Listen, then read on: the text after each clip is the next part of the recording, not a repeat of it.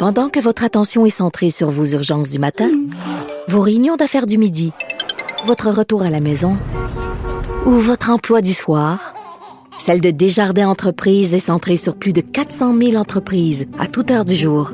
Grâce à notre connaissance des secteurs d'activité et à notre accompagnement spécialisé, nous aidons les entrepreneurs à relever chaque défi pour qu'ils puissent rester centrés sur ce qui compte, le développement de leur entreprise.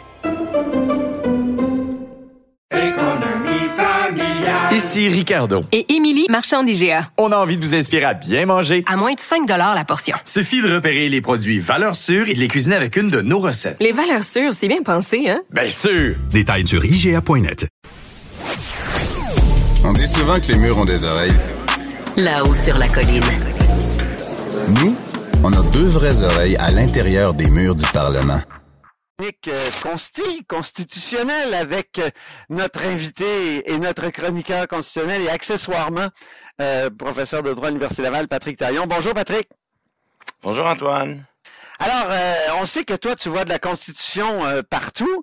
Est-ce que tu en vois dans le dossier de l'itinérance? On sait que c'est un dossier qui fait beaucoup parler actuellement, puis qui est lié aussi, évidemment, à la crise du logement. Et euh, là, on est vendredi au moment où on enregistre et, Pierre Poilievre a fait toute une déclaration là, euh, traitant les maires de Québec et de Montréal de d'incompétents en matière de logement. Mais donc, tu veux aujourd'hui nous, faire ressortir l'aspect constitutionnel du dossier de l'itinérance. C'est quand ben même hardi. Il y a de la constitution partout, Antoine. Et, et c'est pas toujours pour le mieux. C'est un constitutionnaliste qui le dit. Ah oui. C'est souvent bien intentionné mais euh, ça complique les choses. Puis il faut qu'on parle d'itinérance parce que le problème le, prend euh, beaucoup d'ampleur. Hein. La, semaine dernière, je tournais la chronique avec toi à partir de Gatineau. Oui. Je passais ensuite devant la, le petit ruisseau près de l'aréna Robert Guertin. Là.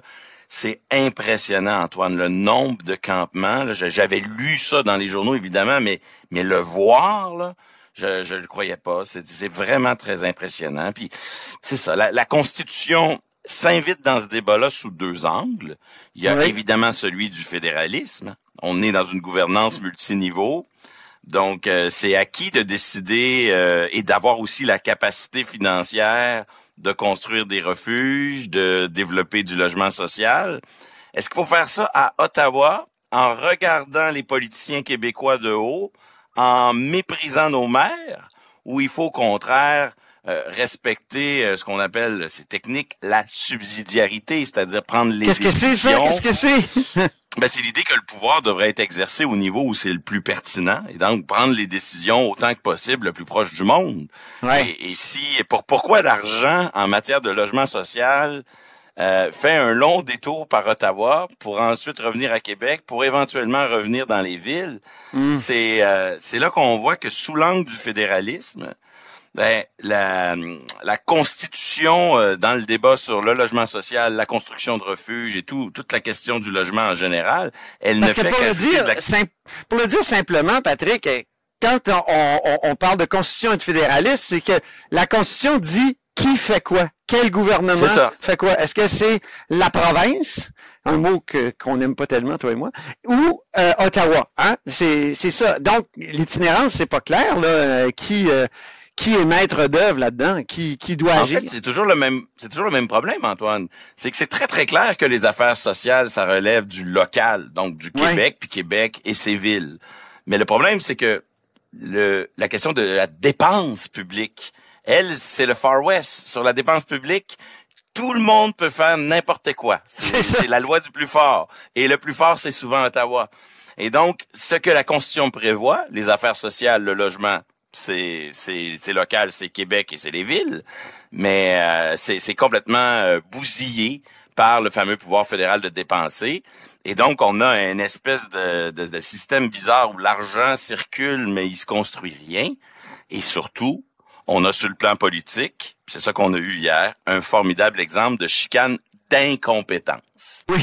Ça marche pas parce que c'est l'autre qui est incompétent, puis c'est moi, je devrais m'en occuper, mais pas ce bout-là. Je peux pas construire moi-même. Moi, je peux pas avoir l'argent, c'est l'autre qui a l'argent. Chaque palier reproche à l'autre de pas agir, alors qu'il pourrait agir aussi. C'est ça, hein?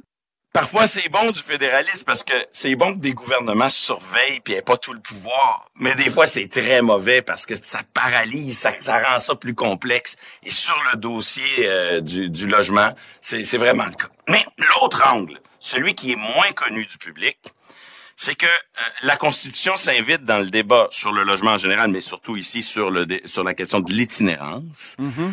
euh, sous l'angle des chartes. Ah, Alors évidemment, la charte canadienne, Ouais, ouais. c'est une charte de liberté individuelle. C'est pas là en principe pour euh, couvrir des droits économiques et sociaux, un droit au logement ou quelque chose comme ça.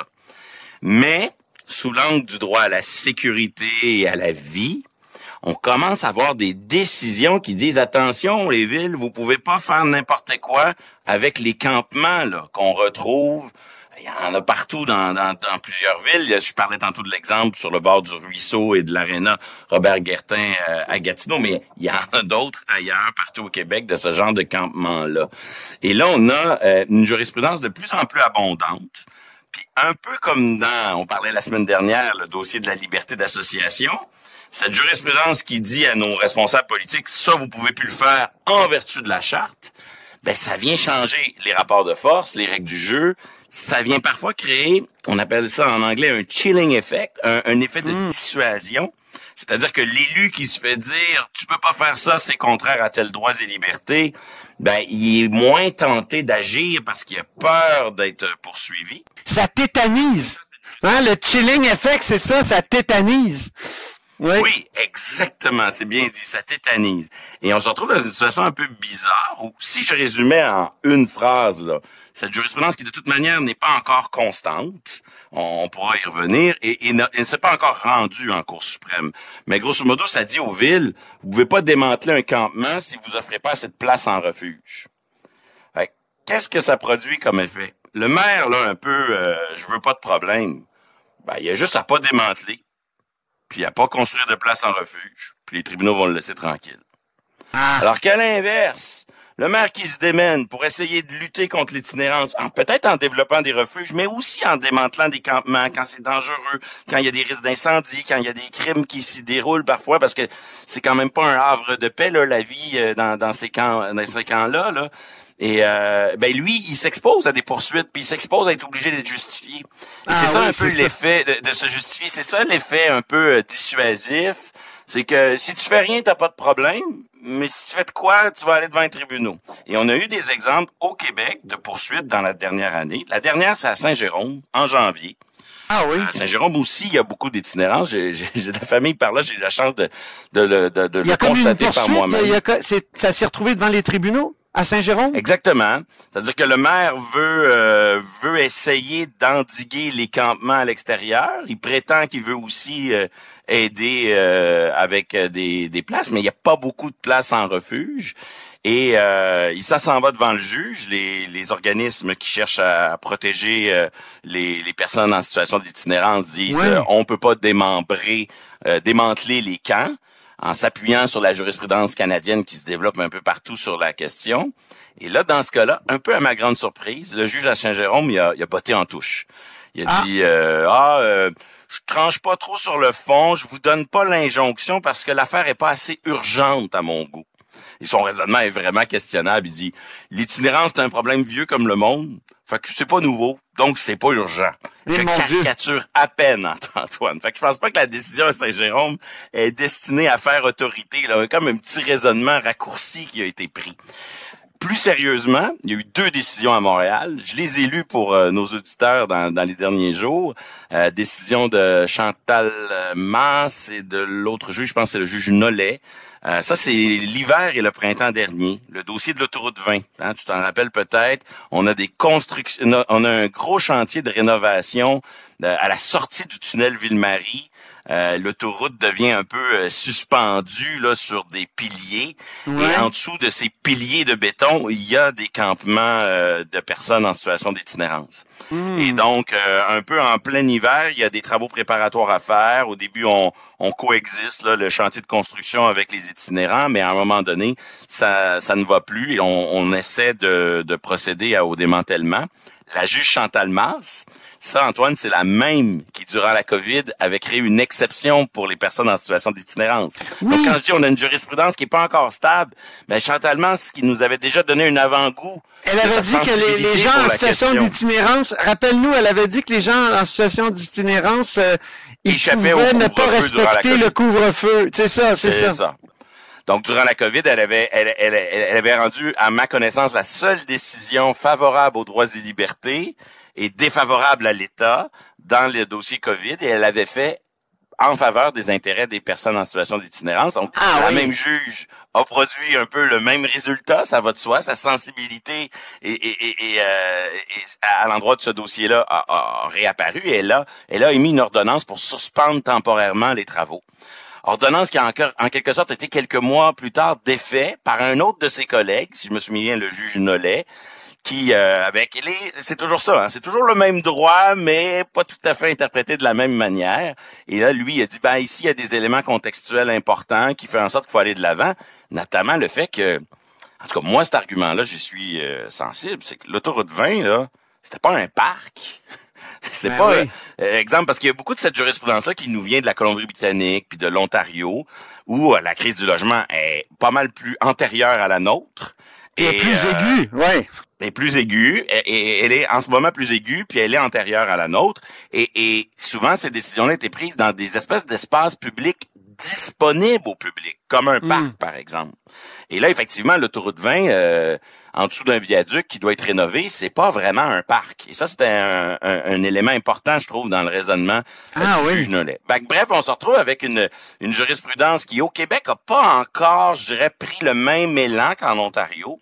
En Ontario, début 2023, il y a eu une décision à la ville de Waterloo, que j'ai aussi lu pour le bénéfice de nos auditeurs. Ah, il me semble peut-être euh, une belle synthèse de où euh, le raisonnement le plus euh, empathique à l'endroit de, de, la question de l'itinérance, euh, où on en est là, avec ce raisonnement-là.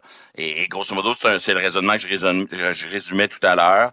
Euh, la ville, le Québec ou le Canada est pas obligé de fournir des logements aux gens, mais s'il n'y a pas assez de place dans les refuges et que les gens font des campements dans un parc, ben on peut pas démanteler le campement si on et là on voit dans ces jugements qui sont probablement les plus avant-gardistes, ils sont peut-être un avant-goût de ce qui pourrait être confirmé éventuellement en Cour suprême, qu'on on devient de plus en plus sévère sur euh, qu'est-ce qu'une place disponible dans un refuge? Parce que si, je, oh! dis euh, j'ai 1000 places dans les refuges, puis j'ai 900 personnes en situation d'itinérance, c'est pour certains c'est donc réglé, il n'y a pas de problème.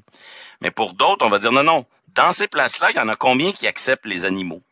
Il y en a combien qui acceptent les itinérants qui sont en couple? Il y en a combien qui acceptent les personnes intoxiquées? Il y en a combien qui acceptent les personnes parce que c'est ça qu'il faut comprendre aussi, c'est que il y a, la, question de l'itinérance là, ça, ça, vient souvent avec d'autres enjeux et, et donc dans sa version la plus progressiste, cette jurisprudence-là, elle ne fait pas juste regarder combien il y a de places en refuge, mais combien il y a de places en refuge pour les personnes qui ont tel et tel besoin. Ah mon Dieu, donc, là, c'est très on voit qu'il y a un flou interprétatif là. Ben oui. Et, il y a comme une série de conditions alors. Ben ça c'est disons que je te donne là l'interprétation la plus euh, favorable si je peux dire à, au non démantèlement. Puis à la fin, c'est un problème complexe parce que euh, est-ce vraiment une solution de ne pas démanteler les, les campements? Ça produit euh, d'autres problèmes. Euh, ce qui se passe dans, dans les campements, parfois, parfois ça se passe pas trop mal, mais parfois c'est aussi des lieux où il peut y avoir de la violence, des agressions et tout ça. Et donc il faut aussi être sensible à, à, ces questions-là. À terme, l'itinérance est un problème majeur et qui, à mon avis, prend euh, qui, qui, déborde maintenant sur d'autres euh, facettes. Je, je lisais, euh, je lisais un reportage où on indiquait dans, dans, dans, un rapport que 22% de la population dans un centre carcéral est une population qui a vécu ou qui va vivre l'itinérance. 22, ah oui. Donc, oh, quand le un cinquième, plus du cinquième de tes détenus en prison dans certains centres, c'est comme un débordement de la question de l'itinérance, évidemment, c'est toujours multifactoriel, c'est toujours complexe, mais ça dit quelque chose. Et de façon très emblématique, la controverse sur les bibliothèques à Montréal. quand les bibliothèques sont obligées d'avoir une, une politique. Oui, on, sur, on euh, rappelle là que c'est, l'odeur, hein? C'est, c'est une question d'odeur là qui, qui a mené à l'expulsion de certaines personnes qu'on imagine être itinérantes dans, des bibliothèques. Il y a même un règlement qui a été adopté dans un arrondissement, si je ne m'abuse. grosso modo, on a, adopté comme une, une règle ou une politique pour, pour permettre à tout le monde d'avoir accès à la bibliothèque, de ne pas exclure les personnes en situation d'itinérance, mais d'imposer une espèce de test de l'odeur en, en précisant qu'évidemment, ce n'est que pour des situations extrêmes. Ça a fait rigoler, ça a fait jaser, ça a été critiqué, mais ça témoigne d'un phénomène. C'est que là, on, on a un problème qui déborde sur d'autres facettes et c'est et des intervenants qui sont pas nécessairement euh, dédiés à gérer cette question-là qui en sont saisis. Fait que les tribunaux, les juges sont bien intentionnés quand ils arrivent en disant euh, on, on va développer un petit une petite facette, on va mettre notre grain de sel dans le débat. Mais si ça produit l'effet que je crains, c'est-à-dire de dire euh, ben là on s'en mêlera plus parce qu'on va se faire poursuivre dans les tribunaux et donc euh, on développe pas trop de place dans les refuges puis on démantèle pas puis on fait juste laisser euh, laisser aller pour pas avoir de problème. Mais ça, euh, on pourrait dire, si c'est ça qui ça produit la jurisprudence dont, dont on parle, je suis pas sûr que c'est pour le mieux. Les juges sont la- conscients. on pourrait dire l'enfer est pavé de bonnes intentions et la jurisprudence aussi. Absolument. Et, les juges eux-mêmes, notamment Chantal Masse et le juge Nollet, ils ont des petits passages hein, pour rappeler euh, que euh, c'est pas nécessairement à eux, mais plutôt aux élus puis aux électeurs de gérer le problème. On, on veut pas tomber dans un gouvernement des juges. On sait que les juges c'est pas les mieux placés pour gérer des budgets, mais malgré tout, face à la situation une extrémiste, on nous demande une ordonnance. Est-ce qu'on peut démanteler? Ils peuvent Ben, pas s'en empêcher, Patrick. Ils peuvent pas s'en empêcher. Ils peuvent pas, c'est plus fort. C'est le juge de notre époque qui est pas capable de, de, de, de, de se limiter. Hein, c'est ça. Exactement. Très bien. Ben, merci beaucoup pour cette chronique constitutionnelle et itinérante. C'était vraiment intéressant. Merci, Patrick. Merci Antoine. Je rappelle que Patrick Taillon est notre chroniqueur constitutionnel et accessoirement professeur de droit à l'Université Laval où on le joignait aujourd'hui. Là-haut sur la colline. Disponible aussi en balado sur l'application et le site cube.ca. Radio, télé, balado, vidéo. Cube, un média pas comme les autres.